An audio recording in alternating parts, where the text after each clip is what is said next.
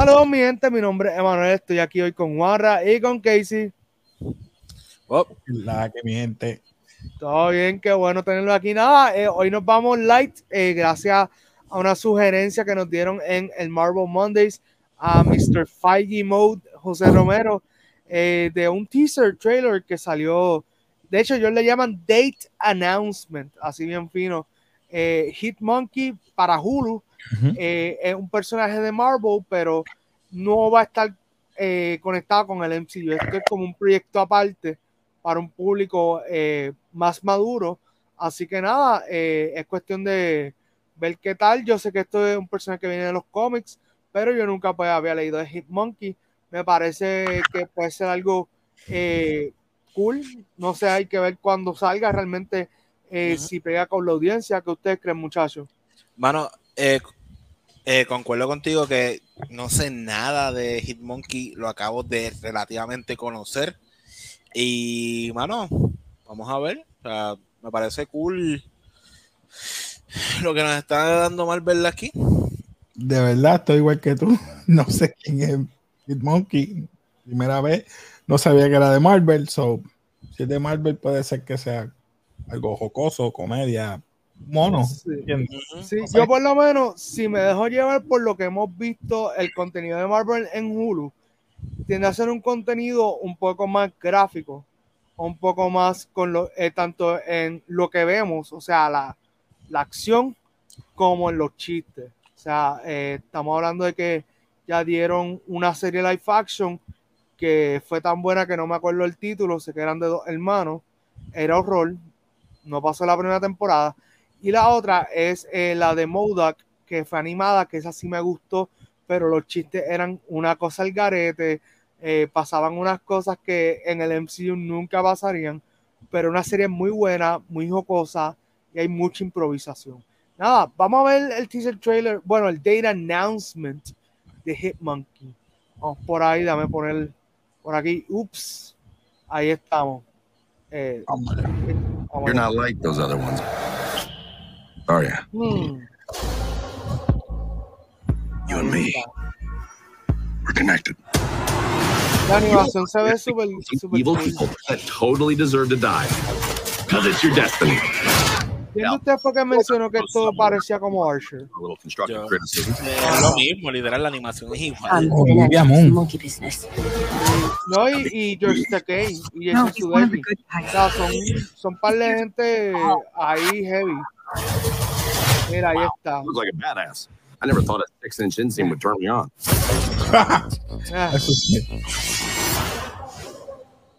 ahí okay. está, ¿ves?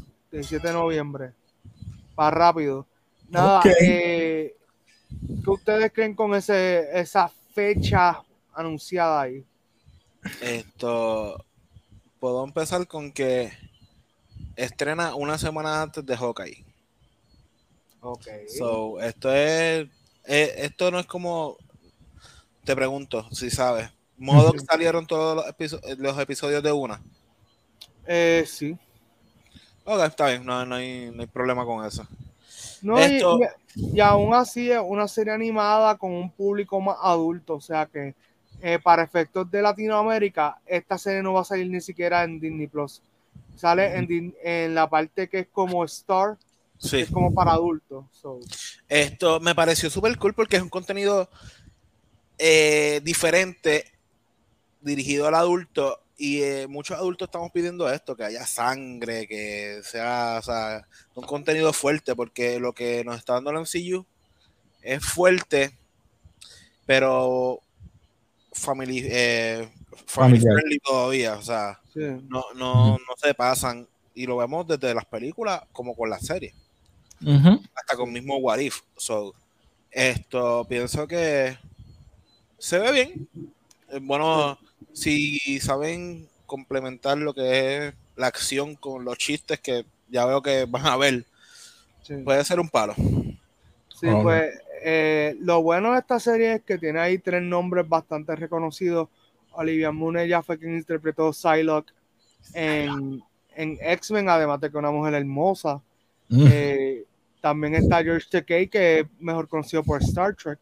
Eh, yo pues no crecí con eso con Star Trek, pero sí lo he visto en otras cosas. Y pues siempre se habla del cuando se habla de Star Trek, que es un personaje es reconocidísimo. Y entonces eh, Jason Sudeikis, que viene de una noche súper, súper buena para él, porque Lazo eh, fue una de las series más galardonadas en los Emmys.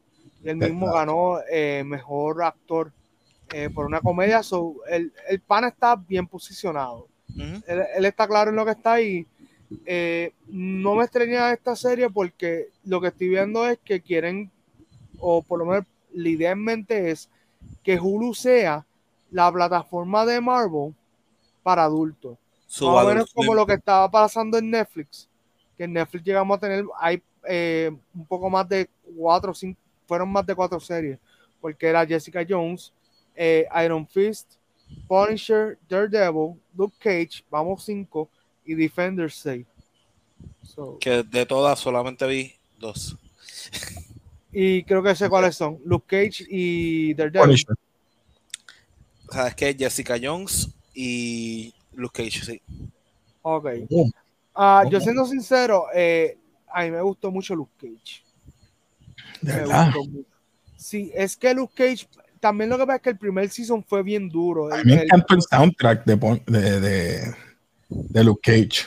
Sí, el soundtrack de Luke Cage quedó bueno. Luke Cage me gustaba mucho la historia.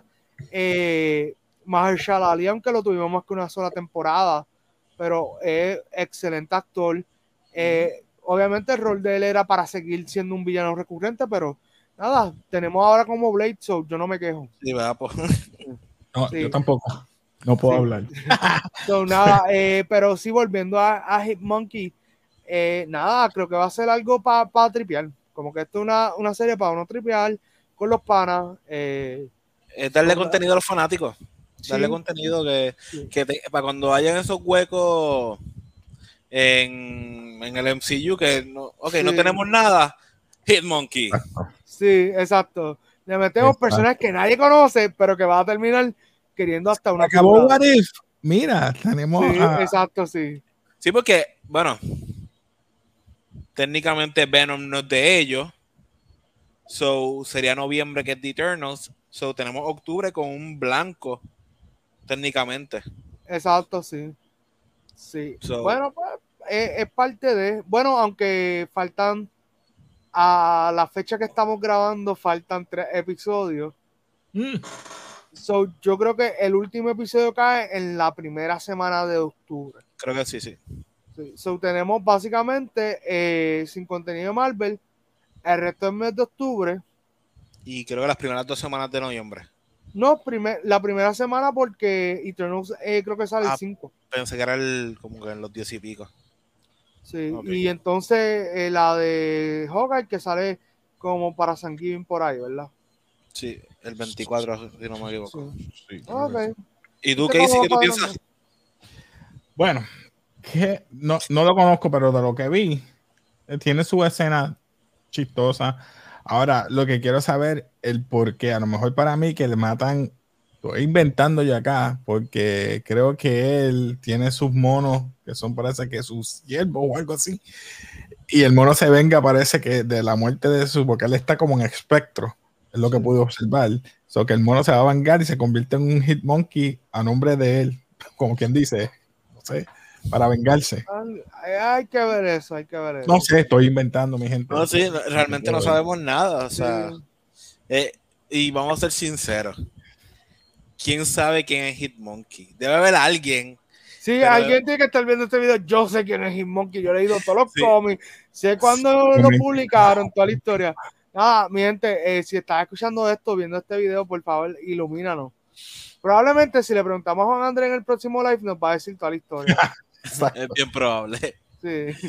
Eh, pero nada, eh, wow. Eh, sí, yo creo que ya no queda más nada que hablar de esto. So, Gente, nos vamos. Well,